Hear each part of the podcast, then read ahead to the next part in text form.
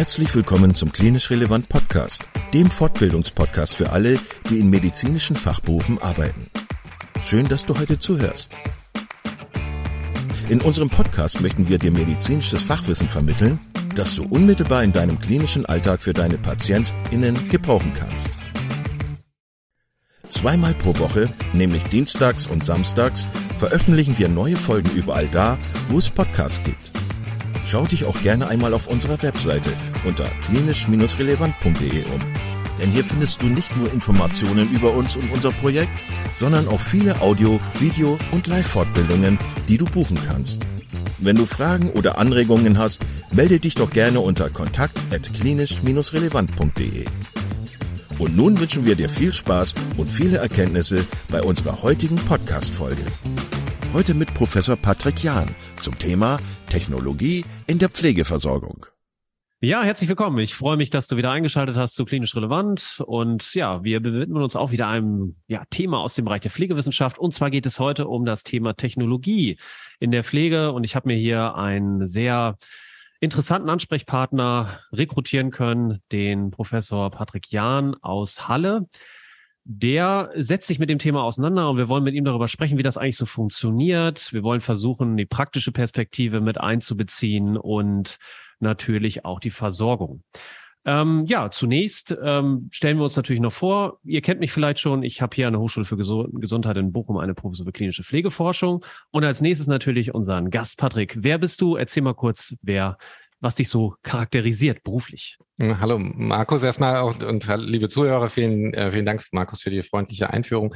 Wir haben eigentlich eine ganz ähnliche Ausrichtung der Professur. Ich habe eine Professur für Versorgungsforschung, die aber in der Klinik auch angegliedert ist. Deswegen äh, klinische Forschung ist auch da Ziel. Ich bin selber Krankenpfleger, habe früher viel im, im, im, in unterschiedlichen Bereichen gearbeitet, äh, Geriatrie, geriatrische Reha und äh, habe dann später wissenschaftlich mehr in der Onkologie gearbeitet. Und meine Professur ist jetzt auch im Department für innere Medizin angegliedert. Das heißt, es ist eine äh, Professur in der Klinik und ich bin dort auch äh, mit Aufgaben der Krankenversorgung verbunden. Und ähm, ja, das vielleicht. Und das Thema Digitalisierung ist bei mir ein Thema, was mich äh, vor allen Dingen eben vor den Versorgungsaspekten äh, auch interessiert. Insofern freue ich mich jetzt sehr auf das Gespräch.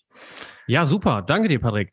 Ähm, Beginnen wir vielleicht mal mit einem Überblick, wo wir eigentlich stehen. Wir haben, sag ich mal, Personen oder Unternehmen, die technologische Innovationen entwickeln, vielleicht auch auf Basis eigener Nutzerstudien oder so, die sagen irgendwie, das Gerät könne doch irgendwie helfen in der Gesundheitsversorgung. Manchmal sind das ja sogar selber Leute, die auch daherkommen und eine Idee entwickeln als Startup oder irgendwie ein andere Unternehmen bringen. Dann haben wir die Anwender, die Pflegekräfte, die Patienten, Bewohner. Und äh, da gibt's ja sicherlich auch, wie sage ich mal, eine Lücke dazwischen. Mhm. Äh, manche Produkte sind vielleicht gar nicht so gut anzuwenden. Manchmal hat man auch Vorurteile oder auch die Scheu, Dinge auszutesten. Und dann haben wir natürlich noch die Rahmenbedingungen irgendwie im Gesundheitswesen, die ja häufig auch, so finde ich zumindest, sehr viele Grenzen setzen über also zu dem, was wir eigentlich machen können. Patrick, kannst du uns erklären, was du eigentlich in diesen Schnittstellen, was, was, wie macht ihr das? Also wie bewegt mhm. ihr euch da? Ja, ähm, Tatsächlich ist es so, äh, ist ja auch ähm, jetzt auch hinlänglich veröffentlicht, äh, dass Deutschland nicht, dass wir keine Digitalisierungsmeister sind, sondern dass wir da eher ähm, ähm, europäischen Partnern hin, auch im, im Trend hinterhergehen. Ich glaube tatsächlich, dass ähm, wir hier ähm, einmal äh, natürlich das Potenzial haben, weil wir grundsätzlich natürlich ein Versorgungssystem, ein Gesundheitsversorgungssystem, was finanziell gut ausgestattet ist, dass wir aber manchmal zu langsam an die Themen der Digitalisierung herangehen.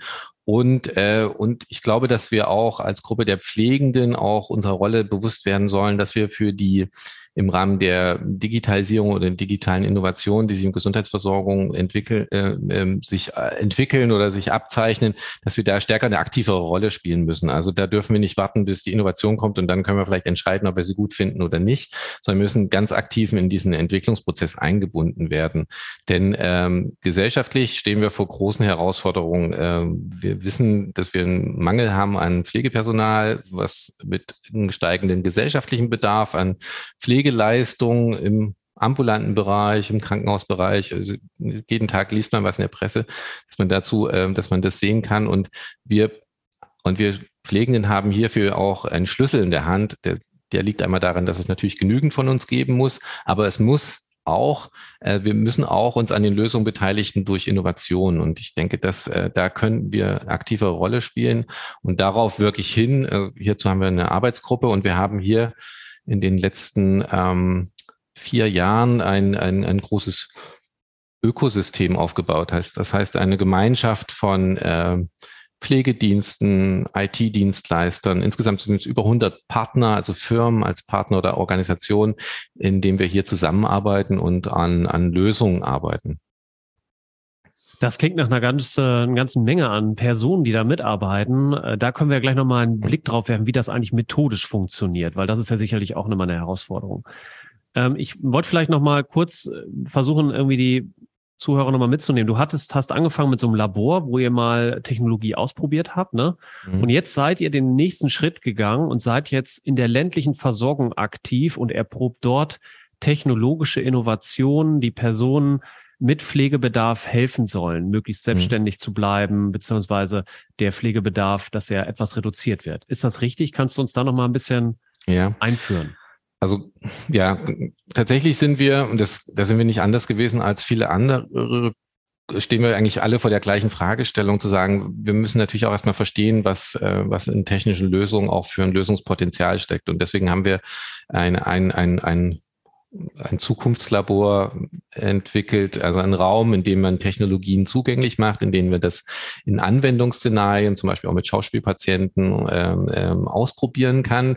Denn es ist keineswegs so, dass die Zukunft alles schon in den Pflegeheimen stattfindet, wir es nur noch, ähm, nur noch umsetzen müssen, sondern viele Technologien wissen wir noch gar nicht, müssen wir auch erstmal prüfen und manches muss auch vielleicht nicht in die Praxis Eingang, Eingang finden.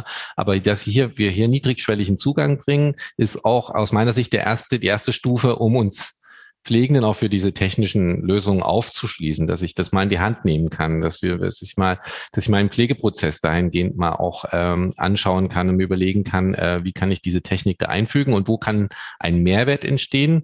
Ein Mehrwert aus meiner Sicht immer in zwei Richtungen geht. Äh, einmal, dass dadurch äh, die, äh, der Patient, der Bewohner, mit dem ich da Umgang habe, dass er, dass der, dass der, die Technik hier ein, ähm, ein, eine Unterstützung bietet. Und in zweiter Linie bin ich natürlich dadurch auch entlastet. Das ist ähm, ein Punkt, der aus, den ich sehr betonen möchte, ist, dass wir hier, ähm, auch wenn man es ähm, in, in den meisten Medien hört, äh, Technik zur Entlastung der Pflege, setzt doch die meiste Technik eben nicht bei den Pflegenden selbst an, sondern bei den Menschen, die eine Pflegebedürftigkeit haben, wenn sie durch ein Exoskelett unterstützt werden oder wenn sie mit einem Emotionsroboter auch vielleicht eine andere Form von äh, auch ähm, Zuwendung erfahren können und hier dadurch ähm, sich mehr am Leben wieder beteiligen oder sich öffnen. Und in diesen Aspekten ähm, äh, müssen wir, glaube ich, immer darauf achten, oder ist auch, äh, ist auch aus, aus unserer Forschung eigentlich auch ganz gut herausgearbeitet, dass wir da achten müssen, dass wir beide mitnehmen. Einmal den Bewohner auch ein Einverständnis dazu geben muss in dieser Interaktion, der daraus auch einen Mehrwert erleben muss oder eine Entlastung. Und dann natürlich auch die Pflegekraft selber, die natürlich im, für die die Technik auch ähm, auch diese Entlastungswahrnehmung geben muss. Oder zumindestens äh, ich äh, hier, äh, dass der äh, betroffene oder Patient zu mehr Selbstständigkeit geführt wird. Und diese diese Passung muss es geben, ein Fit zwischen dem technischen Angebot und der äh, der technischen Unterstützung. Und dann ist es eigentlich nur konsequent, wenn man das im Labor mal gestaltet hat, dass man dann natürlich den nächsten Schritt in die in die in die in die in die Räume geht, da wo es äh, wo es wirklich relevant relevant wird. In die Haushalte, viele 70 Prozent der Pflegebedürftigen in Deutschland werden ja nicht im Pflegeheim versorgt, sondern äh, der, zu Hause. Und der größte Pflegedienst sind die Angehörigen in Deutschland. Und die brauchen natürlich hier auch genau diese professionelle Begleitung, dass sie den Pflegebedarf erfüllen können, dass sie hier auch ähm, die Pflegesituation gut begleiten können, dass sie Entlastung erfahren. Und äh, da haben wir ganz wichtige Aufgaben. Und äh, hier braucht es genau diese moderierende Funktion, dass eine Technik die häufig ja, wenn man gerade im Bereich Robotik geht, gar nicht ganz spezifisch für diese Situation konstruiert wird, aber hier ein Lösungsangebot geben kann, dass man die da gut einpasst. Und daran arbeiten wir. Und das äh, ist im Sachsen-Anhalt besonders spannend, äh, weil wir hier ähm, auch eine Modellregion sind, die äh, demografisch sind wir etwa 15 Jahre weiter als die meisten anderen Bundesländer, was die Demografie angeht. Das heißt, das Verhältnis äh, auch äh, von äh, Einwohnern und Pflegebedürftigen steigt ja gar nicht mehr so stark an, wie das in anderen Regionen ist. Wir sagen dazu, wir erleben hier diese demografische Volllast und dann ist es nur normal, dass wir uns hier natürlich auch mehr mit Lösungen beschäftigen, äh, weil vielleicht andere noch gar nicht diesen Wandlungsdruck auch haben. Ähm, eine Frage ist doch auch ganz wichtig dabei. Ne? Also die Frage nämlich, wie lande ich denn eigentlich in so einem Labor? Welche Geräte kommen denn da eigentlich rein? Weil ich denke mir immer, ja, wie finde ich denn eigentlich das Richtige? Ich habe ja auch schon auf vielen Veranstaltungen gesessen, wo, wo einem irgendwas vorgestellt wird. Da wird dann eine Story irgendwie aufgemacht, warum man das jetzt braucht und so. Aber trotzdem nochmal, ich würde doch irgendwie versuchen, auch international zu gucken. Ne? Gibt es irgendwas in den USA, in Südamerika, Ahnung, Japan oder so? Und vielleicht sogar auch etwas, was ich nicht direkt unter dem Stichwort Pflege direkt suchen hm. würde, was aber trotzdem eine Entlastung bringen kann. Wie kriegt ihr das hin, dass ihr das Gefühl habt, hey, das, was hier in unserem Labor, was da steht, das ist auch tatsächlich gut für diese hm. Situation, wo wir es brauchen? Ja, also das ist eine ganz ähm, wichtige, aber auch schwierige Frage, Markus, die du stellst, weil ähm, der Überblick ist extrem schwierig und das merken bestimmt auch viele, die sich mit Technik interessieren, dass wenn man da mal schaut, äh, da einen Überblick zu erhalten. Das sind häufig Startups, äh, die manchmal auch gar nicht das, äh, den, den, den Zugang zum Markt schaffen. Wir sind grundsätzlich, haben eigentlich einer der Grundsätze ist, dass wir grundsätzlich Produkte nehmen, die man auch kaufen kann weil äh, auch erster Schritt ist, es bringt einfach nichts, einen Prototyp eines Roboters im Labor stehen zu haben und äh, damit ist Übertragung schon mal unmöglich, weil es keine andere auch weiter nutzen kann. Das ist einer unserer Grundsätze und andere ist, dass wir die versuchen, die Technik erstmal auch grundsätzlich in, in die Bereiche des Unterstützungsbedarfs zu sortieren. Da orientieren wir uns äh, ähm, aktuell am stärksten eigentlich in die Module der Pflegebedürftigkeit, dass wir das bestimmten Modulen zuordnen kann als eine Grobskalierung. Und ansonsten haben wir natürlich ähm, ähm, haben wir verschiedene Geräteklassen. Also wir gucken nach dem Bereich Robotik, da sortieren wir uns. Wir gucken im Bereich ähm, neben Robotik auch im Bereich ähm, andere assistiver Technologien, äh, dass man sagt, ähm, Medikamentendispenser, was gibt's zur Tagesstrukturierung, dass wir da bestimmte verschiedene Techniken haben, auch VR-Technologie, das ist dann nächster Sortierungsansatz, dass man die nach verschiedenen Technikgruppen sortiert. Und ansonsten sind wir da als Team und haben natürlich auch ein Netzwerk dazu, dass man sich un untereinander auch ähm, über Innovation äh, auch äh, unterrichtet. Und dann kommt ein ganz wichtiger Schritt, den wir als Verantwortung als Wissenschaftler eingehen. Dann hat man häufig ein äh, Hochglanzprospekt, das eine ähm, tatsächlich sehr, sehr viel verspricht. Ist ja in der Startup-Szene tatsächlich auch, dass äh, der Pitch ist so angelegt, dass man äh, möglichst die Investoren überzeugt. Da bist du häufig, da muss man dann häufig viele Punkte abziehen, ob das dann auch wirklich das ist, das Produkt, was es dann erfüllt erfüllt. Und deswegen äh, kommt dann natürlich unsere wichtige Funktion einmal, dass wir das mit Kollegen besprechen. Das ist so das Niedrigschwelligste, zu sagen, wie kann man, wie kann man sich den Einsatz vorstellen? Äh, wo, wo, wo bietet es Unterstützungsmöglichkeit? Und natürlich, dass wir auch Studien in dem Bereich machen. Gerade einen sehr innovativen äh, Sensor aus den, aus Japan, der den Blasenfüllstand misst und äh, an die Smartphone oder an den Pflegestützpunkt die Blasenfüllung melden kann so dass ich dann rechtzeitig zum Beispiel auf die Toilette mobilisieren kann, bevor vielleicht ein Dranginkontinenz äh, dann ähm, in, äh, wo sich das in die Kontinenzvorlage ähm, ähm, einfeuchtet. Und das, äh, das zum Beispiel finde ich eine tolle Innovation. Da haben wir jetzt die erste Studie dazu gemacht. Machen wir erstmal kleinere Studienmodelle. Dann man will ja auch, wir haben ja auch, ja, ist auch ein Spiel mit der Zeit natürlich. Gewisse Innovationen äh, kommen, hat natürlich auch eine hohe Innovations, ähm, hohe Innovationsgeschwindigkeit da. Also das ist arbeiten wir dem Bereich und ich glaube, dass äh, in der Kombination ist es dann äh, aus meiner Sicht sinnvoll. Wichtig ist, dass wir als Pflegende auch da uns der Verantwortung klar sind, dass wir auch da einen kritischen Blick auf die Dinge haben. Also wir sind durchaus da auch sehr, sehr kritisch, was dann, äh, was dann die Möglichkeit angeht, auch tatsächlich, was, welcher Unterstützungsbedarf daraus entfällt und wie viel Arbeit vielleicht dann auch mit einer Innovation verbunden sind. Und das äh, und das ist natürlich einfach, das erstmal in so einem Lab auch sich anzuschauen, vielleicht verschiedene Techniken auch miteinander zu vergleichen. Das ist vielleicht noch ein letzter Punkt, dass wir versuchen, für eine einer Technologie auch immer mehrere Sachen parallel zu haben, dass man auch aus diesem Vergleich untereinander lernen kann. Also zum Beispiel im Bereich Emotionsrobotik oder ja. Sag mal, wie ist das denn eigentlich? Ähm, man ist ja auch schnell im Bereich Medizinprodukt, ne? Also mhm. müssen doch, da muss doch eigentlich auch quasi eine, müssen ja eigentlich Studien gemacht werden und so.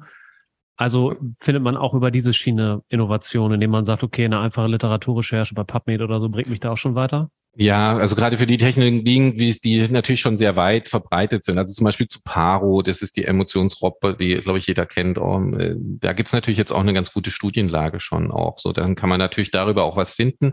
Das sind häufig, aber es ist ein sehr langwieriger Prozess. Also Paro gibt's jetzt seit 2009. Ähm, das ist ähm, ähm, das für andere Technologien braucht es viel länger. Weiß gar nicht, wie die Evaluation im Bereich der Robotik gehen soll. Tatsächlich ist für mich eine offene Frage, weil da habe ich ja ein System, was quasi ganz unterschiedliche Unterstützungsbedarfe geben kann.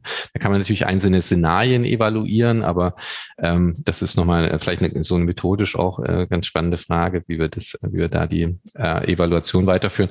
Aber ähm, ja, ähm, Literaturrecherche für die Dinge, Themen, die wir äh, tatsächlich auch ähm, mit, einer, mit einer Wirksamkeit verbinden wollen. Aber manchen Technologien ist diese Wirksamkeit auch gar nicht so klar zuzuordnen jetzt äh, und und und ja, ist richtig, manche Produkte sind dann auch Medizinprodukte und das ist natürlich immer auch so Haftungsfragen. Also bei Paro zum Beispiel hat jetzt das dazu geführt, dass die neue Generation jetzt auch als Medizinprodukt zugelassen sein soll, weil davor war es nicht. Und dann hat man natürlich Haftungsfragen. Was ist, wenn eine Infektion äh, durch das Fell weitergetragen wird? Und dann, das sind, ähm, ja, das sind alles in Zwischenstufen in der Entwicklung. Ich glaube, wir können uns an jeder Stufe aber beteiligen und sollten das auch tun. Das ist eigentlich nun vielleicht nochmal ein wichtiger Punkt, Markus, den ich nochmal betonen will.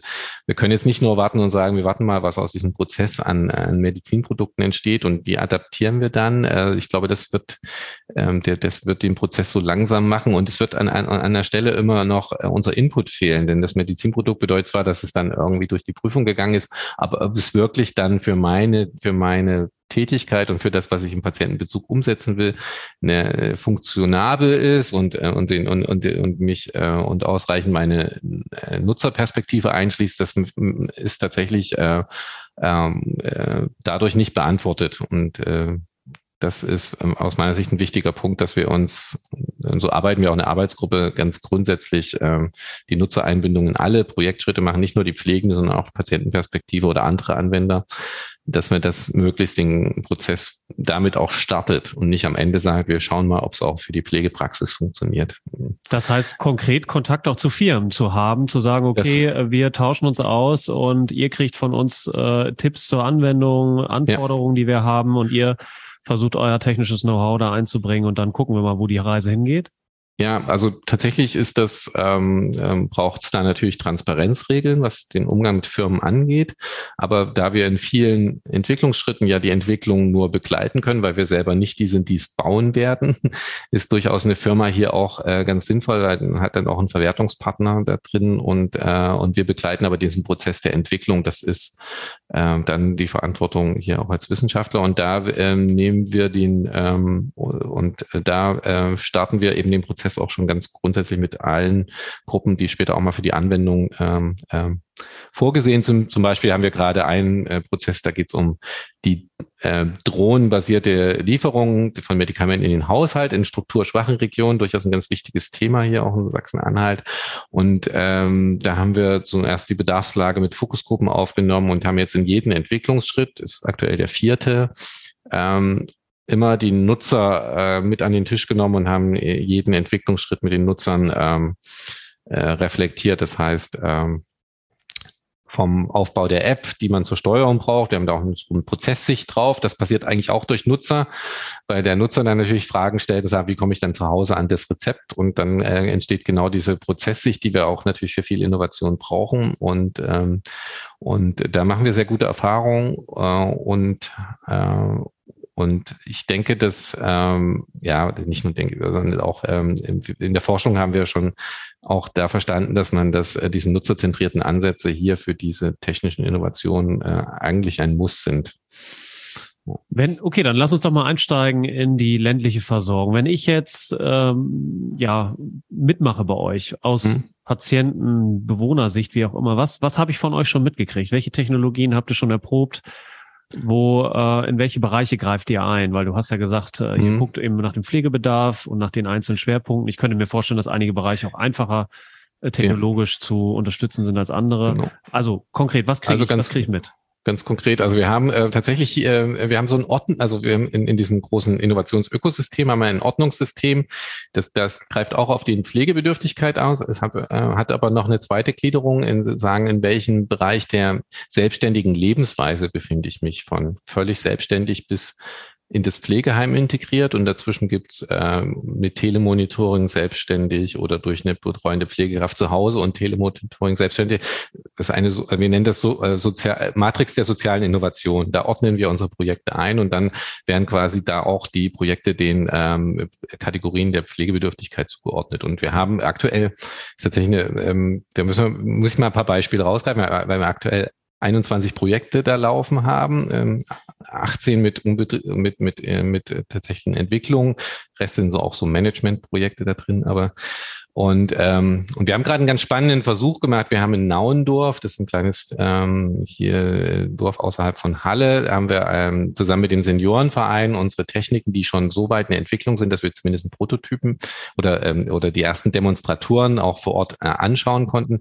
Die haben wir uns, die haben wir in einem, die haben wir in eine ähm, komplexe Simulation in dem, in den, in, im Ort und in den Häusern gemacht und haben das dann auch ähm, entsprechend dokumentiert. Und da geht es darum, dass man äh, Innovationen in der Pflege auch ähm, natürlich äh, häufig äh, gar nicht, also da, da gehören natürlich auch, äh, der Prozess startet manchmal auch mit einer medizinischen Diagnose. Wir haben zum Beispiel den Prozess dort mit einer Hypertonie gestartet, also ein, ein, ein, äh, ein, ein, ein, ein äh, äh, dass, dass man da zum Beispiel einen Betreuungsbedarf zu Hause hat und da äh, und da äh, hat es mit einer ähm, Konsultation gestartet, wo eine Pflegekraft und Arzt auch eine Begleitung zu Hause erstmal ermöglicht mit dieser Diagnose. Das in Sachsen-Anhalt tatsächlich sehr häufig.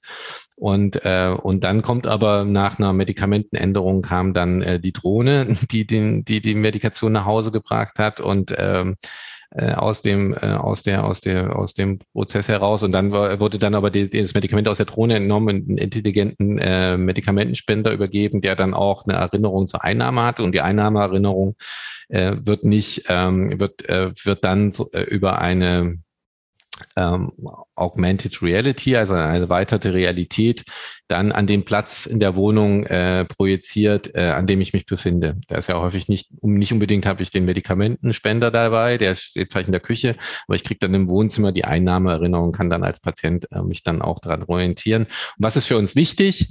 Ähm, natürlich sind das Technologien, da wissen wir, dass das wird morgen noch nicht äh, Versorgungsalltag sein. Aber aus unserer Sicht ist es wichtig, dass man einmal da äh, die, die Technik erstmal eher auch ähm, ähm die Lösung digital steht häufig nicht ganz allein, sondern die ist in den Prozess eingebunden und entfaltet auch den Nutzen erst im Prozess.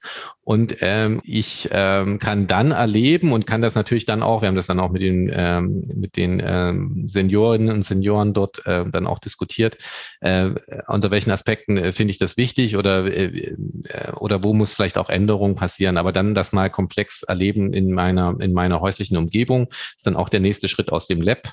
Wir haben das Transformationstage genannt, aber aus meiner Sicht ist es sehr wichtig und man kann zum Beispiel lernen, dass, ähm, dass ähm, auch die Bereitschaft, sich auf Technik einzulassen, ist aus äh, Sicht der Betroffenen, dass damit für mich ein relevantes Problem gelöst wird. Und zum Beispiel dann der Einsatz zu sagen, ich möchte eine engmaschige Kontrolle für, mein, äh, für, für meine Herzinsuffizienz, die mich zum Beispiel auch dazu äh, führt, dass ich häufig schwindlig bin, wenn ich aufstehe und, äh, und vielleicht auch ähm, äh, dann meine Sturzneigung erhöht. Äh, da, da möchte ich einen Kontakt haben und dann möchte ich, äh, und dann entfaltet auch der anschließende digitale Prozess für mich eine Logik. Sonst zu fragen, wollen Sie auch mal vielleicht von der Drohne beliefert werden, ist völlig, ähm, geht am Thema vorbei, sondern wollen Sie im Zusammenhang mit diesem Versorgungsprozess auch, zum Beispiel wäre das für Sie dann sinnvoll, dass die Drohne das Medikament auch schon 30 Minuten nach der Konsultation das direkt aus der Apotheke zu Ihnen sagt. Da sagt natürlich jeder, warum nicht? Ja, das ist ja für mich ein, ein großer Mehrwert. Ich muss dann nicht aus meiner Wohnung, ich weiß so, die Apotheke ist sowieso äh, für mich nur durch den Bus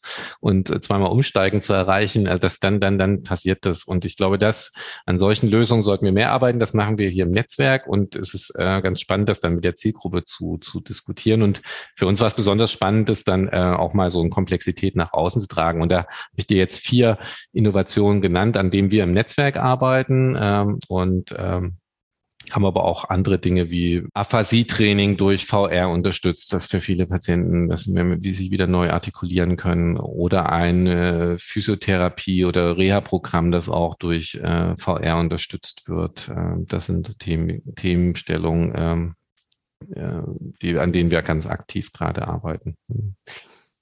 Das, was du erzählst, klingt auf jeden Fall auch so, dass man viel erklären muss. Ne? Du habt ja. also das Produkt, das ihr kaufen könnt, so dass man kaufen, erwerben kann und das auch schon fertig ist. Und jetzt hat man also eben diese ganzen Akteure und muss eben viel mit ihnen reden und sprechen und vielleicht sie sogar auch technisch irgendwie zusammenbringen, damit das, damit die Informationen noch fließen. Die sind ja meistens auch so oder so ähnlich ein Produkt von Digitalisierung, dass ich zusätzliche Informationen äh, beim Unterstützungsprozess sammle. Ähm, jetzt vielleicht die erste Frage. Was ist denn deine Einschätzung? Wem musst du das meiste erklären? Sind es tatsächlich die Pflegefachkräfte? Sind es eher die Patienten? Sind es eher die kooperierenden Physiotherapeuten, Hausärzte? Was würdest du sagen?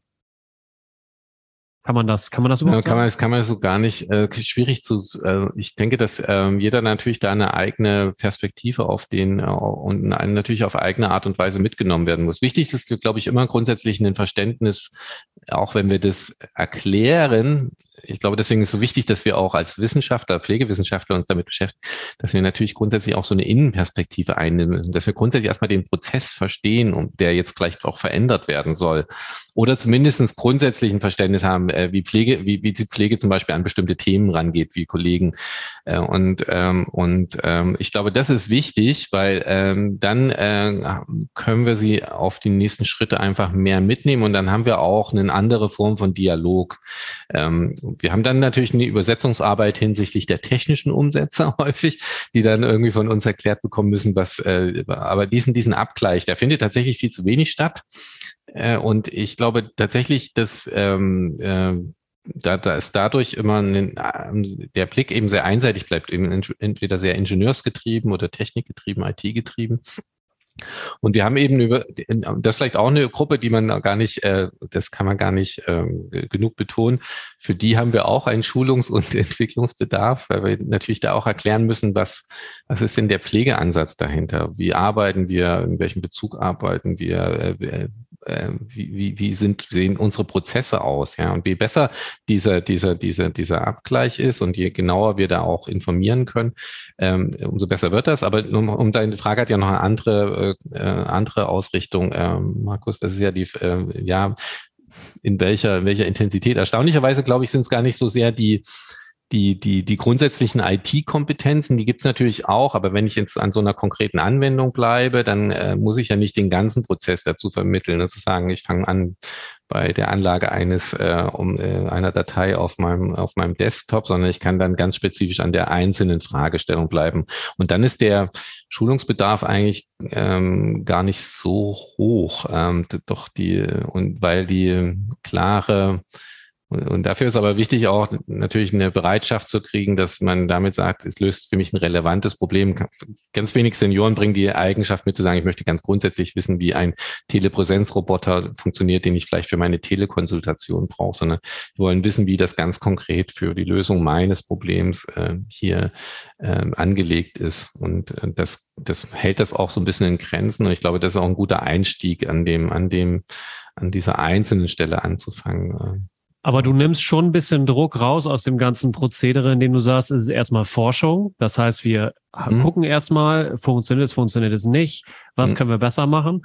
Und ja. das zweite ist, du musst nicht nichts dafür bezahlen. Ne? Also das ist ja dann noch die nächste Hürde. Wenn ich jetzt ja. hingehe und sag mal hier, willst du jetzt das Medikament liefern lassen mit der Drohne, kostet pro Anlieferung 12,50 Euro, äh, kannst du später vielleicht erstatten lassen, aber wir wissen es nicht so genau. Auch das würde ja die Wahrnehmung von Technologie genau. verändern. Ne? Wir wollen dann mehr Service, wir wollen wirklich das Gefühl haben, okay, die Technologie äh, war ein gutes Invest. Ähm, macht ihr das so, dass ihr da erstmal ja. diesen Druck rausnimmt oder? Ja, also ne, ja, es ist natürlich äh, genau ist die Freiheit, aber es ist glaube ich auch die Aufgabe der Forschung da drin. Natürlich müssen wir diese Fragestellung, die du auch mitbringst, auch ähm, beantworten. Aber wenn wir dies, ähm, wenn wir diesen wenn wir diese Frage an den Anfang des Prozesses stellen, dann ist der quasi Prozess endet dann ja meistens äh, schon zu sagen, äh, zu sagen, unklare Finanzierung wissen wir nicht. Ähm, ähm, ähm, insofern muss man die Freiheit auch nutzen und zu sagen, erstmal die Entwicklung ins Spiel zu bringen. Also ich weiß noch nicht genau, wie gut es jetzt auf das Beispiel bringt, was du bringst, aber ein, eine, ein, wir bringen immer ein, äh, wir dafür ein Prinzip, äh, das Bertha-Benz-Prinzip nutzen wir, dass wir sagen, wie kommt denn Innovation zum Beispiel eben, wie, wie hat das äh, damals äh, Bertha Benz gemacht mit dem Fahrzeug? Die hat ja dann, ähm, äh, die hat ja ihren Mann finanziert mit der Mitgift äh, und dass er das auch, also er hatte die Idee, die Kutsche von den Pferden zu befreien. Und dann hat sie, äh, und dann hat er auch zwei, drei, der dritte Prototyp war schon da, er hat aber nicht so richtig gezündet und dann hat sie sich mit ihren Söhnen ins Auto gesetzt und hat das, äh, ist damit von Mannheim nach Pforzheim gefahren und, ähm, und hat dabei ganz fundamentale Prinzipien äh, entdeckt, äh, dass man unterwegs tanken muss. Also alles, viele, viele Infrastrukturfragen, die wir heute noch für die automobile Mobilität haben, wurde in dieser ersten Fahrt schon irgendwie aufgedeckt. Und das hat sie gemacht zu ne, so einer Situation. Äh, warum war der Prototyp äh, nicht gefragt? Weil er unzuverlässig war, auf jeden Fall langsamer wahrscheinlich als die meisten Pferdekutschen zur damaligen Zeit. Also sie hat auch nicht auf dem Niveau gestartet, äh, äh, dass man schon sagt, das liegt oberhalb der technischen Innovationen, die schon jetzt verfügbar sind. Aber man hat das Potenzial gesehen. Ich glaube, das haben wir auch bei vielen Fragen. Und das war natürlich auch nicht günstiger als die meisten Pferdekutschen zur damaligen Zeit. Aber ähm, aber wenn wir ein Potenzial da drin sehen, dass eine Technik hier ein ähm, auch langfristig einen Nutzen entfalten kann und ähm, und vielleicht äh, auch ähm, auch äh, dann irgendwie über diese, wie sagst du so schön, äh, Skalierung, also dass man sagt, wenn genügend Drohnen fliegen, äh, dann äh, fällt auch der Preis oder es gibt für bestimmte Patientengruppen vielleicht auch erstmal einen Finanzierungsansatz, weil die umschrieben sind und weil da vielleicht auch der Mehrwert sich über Versorgungsstudien darstellen lässt. Äh, äh, das, das ist dann der Einstieg. Aber diese Frage ist immer eine, Na also die, die steht äh, an zweiten Schritt nach der Entwicklungsfrage. Erstmal ich eine gute Entwicklung haben, die überhaupt in dieses Potenzial kommt, zu sagen, das ist überhaupt, ähm, äh, wir kommen hier in so eine Anwendungs, äh, äh, Anwendungssituation. Und vielleicht noch ein zweiter Punkt, weil der Mehrwert auch an diesen Innovationen zu denken, ich glaube, das ist was, was eben, ich habe das schon eingangs gesagt, aber an dieser Stelle finde ich es auch nochmal gut, dass wir eben als Pflegende lernen auch äh, zu sagen, äh, wir müssen hier die äh, äh an diesen äh, auch äh, ja die Fantasie haben und diese und diese Perspektive auch Veränderung unserer Arbeit durch Innovation zu, zu hinzubekommen. Und wenn wir das gleich eingrenzen, sagen, das muss aber finanzierbar sein und so weiter, das ähm, das ist ähm, das äh, bremst dann gleich wieder alles aus. Deswegen glaube ich, wäre es schön, wenn wir erstmal diese Freiheit erleben, auch ähm, Dinge mal tun zu können, ja. Auf jeden Neu Fall. zu denken und umzubrechen, ja. Das, wir sind ja sehr in vielen Punkten leider sehr tradiert, was die, die, was unsere, was unsere Arbeit angeht und ja. Nein, die Tüftelei finde ich auch absolut muss sich lohnen. Müssen wir die Wege, müssen wir ausprobieren und dann auch äh, eine klare Vorstellung entwickeln, was vielleicht gebraucht wird und dann findet sich ja meistens auch ein Weg. Ähm, ist es denn auch tatsächlich, dass du vermutest, dass es dann irgendwann stärker in die Hilfsmittelberatung, die Hilfsmittelversorgung geht, das alles? Also dass halt der mhm. Pflegedienst irgendwann sagt, pass auf, ich habe hier hinten nicht nur mein Stationszimmer, wo irgendwie die Leute ihren PC bedienen können und wo sie noch ihr Pausenbrot lagern und mhm. so, sondern ich habe hinten auch noch einen Technikraum, ein großes Lager, wo ich halt sukzessive Technologien ausspielen kann, äh, die wir beherrschen und die halt auch äh, tatsächlich eine pflegerische Entlastung bringen. Und dass man da im Prinzip versucht, äh, die Technologie ja gemeinsam mit dem Patienten auf den Weg zu bringen? Oder was mhm. würdest du dir vorstellen? Wie sieht das aus? Ja, es, ist eine gute Frage. Ich, ich glaube schon, dass der, der Hilfsmitteleinsatz auf jeden Fall ansteigen wird und dass wir stärker auch, ähm, ich glaube, dass man nicht auf Stationen alles da vorhalten muss. Also wir werden kein äh, zweiter ähm, äh, Hilfsmittelanbieter, wie man das sonst äh, bei, bei, bei Reha, Reha äh, bei, bei so Sanitätshäusern oder sowas hat, das glaube ich nicht. Aber dass wir, äh, dass wir in unseren, in unserem Prozess und äh, in unserem Pflegeprozess bestimmte Techniken integrieren, weil wir äh, auch ähm, jetzt mal auch ähm, jetzt im Krankenhaus gedacht, weil wir, weil wir hier daraus ähm, ähm, einen Ansatzpunkt finden, ähm, den, den, äh, die Pflegebedürftigkeit oder die Abhängigkeit in dem Bereich zu reduzieren oder eben auch äh, prophylaktisch tätig zu werden, eben dieser Ultraschallsensor für die Blasenfüllung im Bereich der Kontinenzvorsorge äh, oder Kontinenzerhalt äh, wäre ja dann ähm, oder in Kontinenzprophylaxe wäre wäre dann tatsächlich eine, eine, eine tolle Innovation, die wir in unserem Pflegeprozess mit integrieren können. Und ja, ich glaube, da ist schon eine andere, auch eine andere Qualität der Begleitung von uns nötig, weil da muss man ja auch Patienten darüber informieren, äh, muss vielleicht auch mal eine Anleitung machen für diese technischen Innovationen. Das wird unser Arbeitsfeld verändern. Äh, und ich fände es aber auch gut, wenn wir das in Punkten realisieren, weil ähm, dies ähm, auch ganz spannend. Ich bin sehr geprägt noch worden in meiner Ausbildung, wo es klar, den, wo, wo eine Diskrepanz gezogen wurde zwischen therapeutischen und pflegerischen Handeln. Und ich glaube, ehrlich gesagt, mit diesen digitalen Möglichkeiten hebt sich diese, hebt sich diese Grenze auf. Die verschwimmt viel mehr. Und ich fände, äh, ich, ich, ich denke, das ist immer im Pflegehandeln angelegt gewesen, aber hier erschließt sich für uns auch ein, ein neuer Bereich und ein neues Tätigkeitsfeld, was, äh, was eine hohe Qualifikation äh, bedarf und wo wir auch aber eine, auch eine hohe Eigenständigkeit entwickeln können und äh, wo wir einen ganz eigenen Blick auf die Dinge haben, die von keiner anderen Gruppe so eingenommen wird. Und ich glaube, dies, das müssen wir uns bewusst werden, auch als Pflegenden. Das ist eine Lücke. Und wenn wir die nicht schließen, wird die keiner schließen. äh, weil diese Perspektive, das ist unsere genuine Pflegeausrichtung und äh, ist eine hohe Verantwortung, äh, die wir da eingehen. Patrick, es ist noch ein Elefant im Raum, den müssen wir noch kurz ansprechen. Okay. Das Thema Datenschutz. Ne? Ja. Also, weil immer wenn ich technologisch was machen will, stelle ich fest, oh Gott, es ist schon wieder ein Konzern aus den USA. Es ist schon wieder irgendwie, werden irgendwie Daten im Hintergrund gesammelt und es könnte auf jeden Fall jemanden geben, der sagt, das können wir nicht machen, das entspricht nicht unseren Normen. Und jetzt die Frage an dich, wie geht ihr an das Thema ran? Habt ihr da irgendeine Philosophie, wie ihr damit umgeht, ohne dass wir uns jetzt hier in Regularien verzetteln? Mhm. Ja, ja, also das ist immer tatsächlich, äh, manchmal kann man mit Datenschutz tatsächlich auch alles totschlagen, ja, dann äh, äh, oder, oder Prozesse so langsam machen. Ich glaube, dass wir grundsätzlich äh, vielleicht auch eine andere Haltung zum Datenschutz entwickeln müssen. In, in Europa zumindestens äh, jetzt nicht die USA angesprochen, die du, ähm, die du jetzt gerade skizziert hast, haben wir eigentlich eine ähnliche Ausrichtung, was den Datenschutz angeht. Die Datenschutzgrundverordnung Verordnung ist, äh, ist da, äh, bietet eigentlich den europäischen Rahmen in ähnlicher Art und Weise an. Wir sind äh, bei den, ähm, wir haben natürlich eine Verantwortung dafür, die äh, auf den da für den Datenschutz zu sorgen, aber wir haben natürlich auch eine Verantwortung, das gerade bei den digitalen Lösungsmöglichkeiten zu sehen, wie kriegen wir ein Verhältnis in, wo das, wo das, wo ein guter und äh, Datenschutz gewährleistet und trotzdem äh, auch ein gutes Produkt ist äh, und wo wir die Entwicklung haben, äh, die Entwicklung auch nutzen können. Da haben wir in der Forschung gewisse Freiheiten, aber auch da müssen wir darstellen, wie wir mit, mit, mit, mit, äh, mit Datenschutz umgehen. Und da sind die Vorgaben auch sehr streng. Aber ähm, genau, da, da, da müssen wir das sehr explizieren in den Studienprotokollen, das machen wir auch. Und, ähm, ähm, und ich will mich jetzt nicht um den Elefanten rumwinden, äh, genau, äh, aber die, die, die ähm, letztendlich, ähm, ich, ich habe eine Kollegin letzte, letzte Woche auf einer Tagung, hat sie gesprochen aus Dänemark, gesagt, wir haben ja auch die Datenschutzanforderungen, aber die sagen, wir starten häufig bei der 80 Prozent Lösung und entwickeln das äh, unter Nutzerfeedback weiter und äh, kriegen dann aber oder den Prozess äh, und werden, werden in dem Prozess besser. Und in Deutschland haben wir, sind wir sehr, sehr langsam, was das Thema angeht, weil wir erstmal versuchen, die 100 Prozent Datenschutzlösung zu finden. Und dann starten wir eigentlich gar nicht. Und das ist, äh, oder, oder sehr, sehr spät. Also, und das wäre aus meiner Sicht sehr wichtig, dass wir hier ähm, in, in so eine wechselseitige Verantwortung kommen. Weil ich glaube, was man auch nicht unterschätzen darf, ist das Risiko, äh, wenn, äh, wenn die Lösung nicht kommt. Und bei dem Thema Digitalisierung hat ja mit dem Smartphone fast jeder auch eine Lösung in der Hosentasche.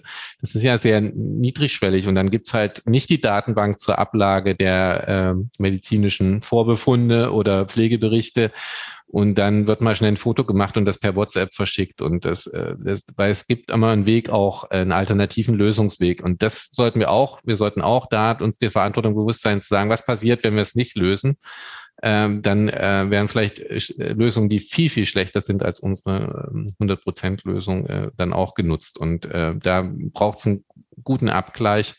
Und ähm, ich denke, dass ähm, ja weiß noch nicht genau, auf welchem Weg wir sind, aber ich, äh, ich würde sagen, ähm, wir sollten da nochmal ähm, äh, eben äh, aus den Erfahrungen anderer europäischen Ländern, die auch mit der Datenschutzgrundverordnung umgehen, einfach ein bisschen mehr lernen. Und Dänemark finde ich zum Beispiel eine sehr interessante Perspektive. Wir haben ja sonst auch eine durchgängige Patienten-ID, über die äh, bestimmte äh, medizinische äh, Grundlagen abgelegt werden können. Und ich und ähm, und eine Blickwinkel, den wir in Deutschland einnehmen müssen, ist eine Blickwinkel, welche Risiken gehen wir ein, wenn wir es nicht machen.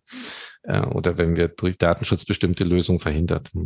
Ja, das, da hast du vollkommen recht. Ich, es gab ja sogar, äh, fiel mir gerade so ein, neulich auch eine Rechtsprechung, dass die Deutsche Bank irgendwie in den USA, also dass da irgendwie rausgekommen ist, dass die Mitarbeiter Business-Informationen über WhatsApp verschickt haben und die mussten dann irgendwie 30 äh, Millionen äh, Dollar Strafe oder sowas. Da ja, fand ich auch ja. irgendwie ganz witzig. Also sieht man auch, dass ja, dass manchmal auch die Technologie äh, solche Fragen dann irgendwie auch über, überholt und einholt und man kann ja auch immer so tun, als wenn das nicht so wäre. Man kann aber auch versuchen, äh, irgendwie dagegen zu steuern und Lösungen zu finden, wie du, wie du es ja schon gesagt hast. Ja, äh, Patrick, bevor wir nochmal auf die Key Messages kommen, wo du sagst, okay, das sind jetzt meine drei, vier äh, Sachen, wo ich auf jeden Fall mir wünschen würde, dass wir das mitnehmen, auch von euren Erfahrungen von dir und deinem Team, würde ich dich äh, noch fragen, kommst du dann noch mal wieder und erzählst uns dann die Ergebnisse, wenn alles abgeschlossen ist? Wenn du mich einlädst, Markus, dann äh, komme ich sehr gerne. Also tatsächlich, äh, ich weiß gar nicht, ob ab, also äh, einmal sagen wir so, wenn das die Herausforderung ist, dass, dass es abgeschlossen ist, dann kann ich ja sagen, dann wird es schwierig, weil wir werden, glaube ich, äh, tatsächlich eigentlich, äh, wir werden bestimmte einzelne Projekte abschließen oder sagen, dass der, da oder geht die nächste Entwicklungsstufe, genau. Aber ähm, insgesamt stehen wir an einem Anfang von einem sehr spannenden Prozess und äh, genau, ich bin in so einem internationalen Netzwerk, Skiana, da wird das auch noch aus medizinischer Sicht betrachtet, noch von anderen Gruppen. Äh, und ähm, ich glaube, da stehen wir nicht nur als Pflegende alleine da, aber ähm, äh, was diese Perspektive angeht. Und, ähm, und ich denke, wir sollten das als große Chance für uns begreifen, hier ähm, gestalten, mitgestalten zu können und, äh, und, und uns da auch unsere Aufgabe und unserer unserer Wichtigkeit und Bedeutung bewusst werden. Vielleicht sogar und, ja unsere Passion. Ne? Genau, und unsere Passion. Und wenn, wenn ich da nochmal drüber reden darf und wenn ich das vielleicht dann noch ein bisschen ganzes Stück noch äh, an, an vielen Punkten nochmal konkretisieren kann von, konkret, äh, von durch Projekte, dann äh, komme ich natürlich sehr gern. Das, das nehmen wir so. Wunderbar. Freuen wir uns. Danke, Patrick. Ja, okay, dann erzähl doch nochmal. Also, was sind deine Schlüsselbotschaften, wo du sagst, okay, das sollte, sollte der Zuhörer nochmal mitnehmen am Schluss? Äh, eine, ja, oh,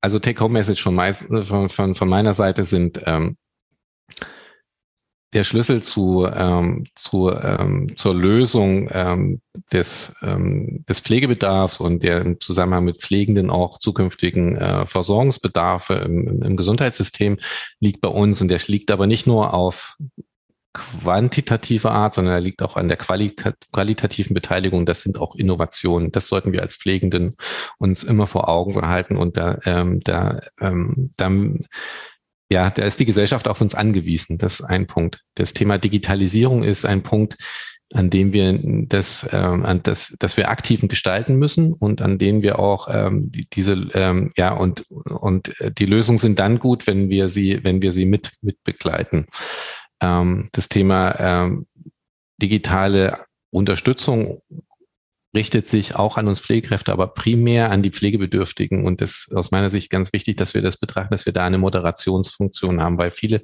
äh, Betroffene haben Sorgen, dass sie, dass die, dass äh, jemand für sie entscheidet, was digitalisiert wird und nicht. Genauso wie wir Pflegende Angst haben davor, dass es für uns entschieden wird. Und mit dieser Art Beteiligung äh, haben wir quasi auch eine Verantwortung für die Pflegebedürftigen, die wir mit Technik konfrontieren. Und dann braucht es eine, ein, äh, eine Moderation, einen Ausgleich zwischen dem, dass äh, eine, dass uns auch der Pflegebedürftige schildern kann, sagen, das passt für mich. Diese Unterstützung ist für mich, erlebe ich auch als Unterstützung. Und dann äh, haben wir auch, ähm, dann äh, kommen wir auch zu guten Prozessen und auch Prozessen, die, ähm, die auch ähm, die Nutzer mitnimmt und, und die auch von den Nutzern auch ähm, ähm, die Zustimmung erfahren. Und dann werden sie auch eingehalten und dann verändert sich auch die Pflegepraxis.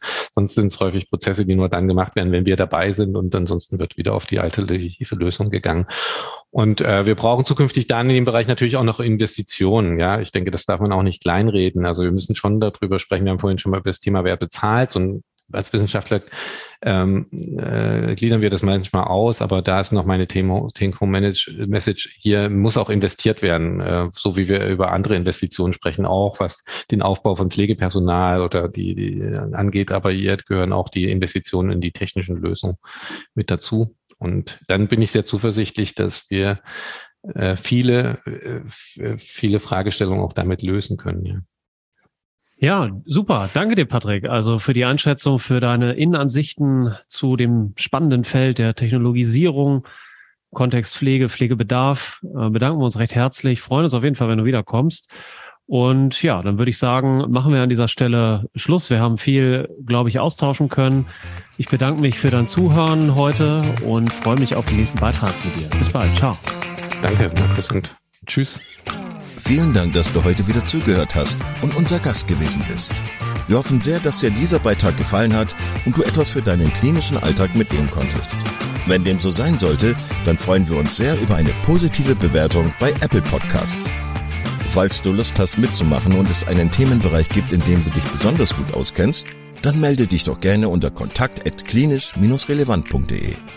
Gleiches gilt, wenn du Themenvorschläge oder konstruktive Kritik für uns hast. An dieser Stelle auch der Hinweis auf unseren Newsletter, den du unter www.klinisch-relevant.de abonnieren kannst und der dich immer auf dem Laufenden hält. Wenn du dich für unseren Newsletter einträgst, bekommst du einen 5-Euro-Gutschein, mit dem du in unserer Fortbildungsakademie einkaufen kannst. Wir wünschen dir jetzt bis zum nächsten Mal eine gute Zeit und freuen uns, wenn du bald wieder einschaltest. Pass auf dich auf, bleib gesund. Bis zum nächsten Mal. Ciao.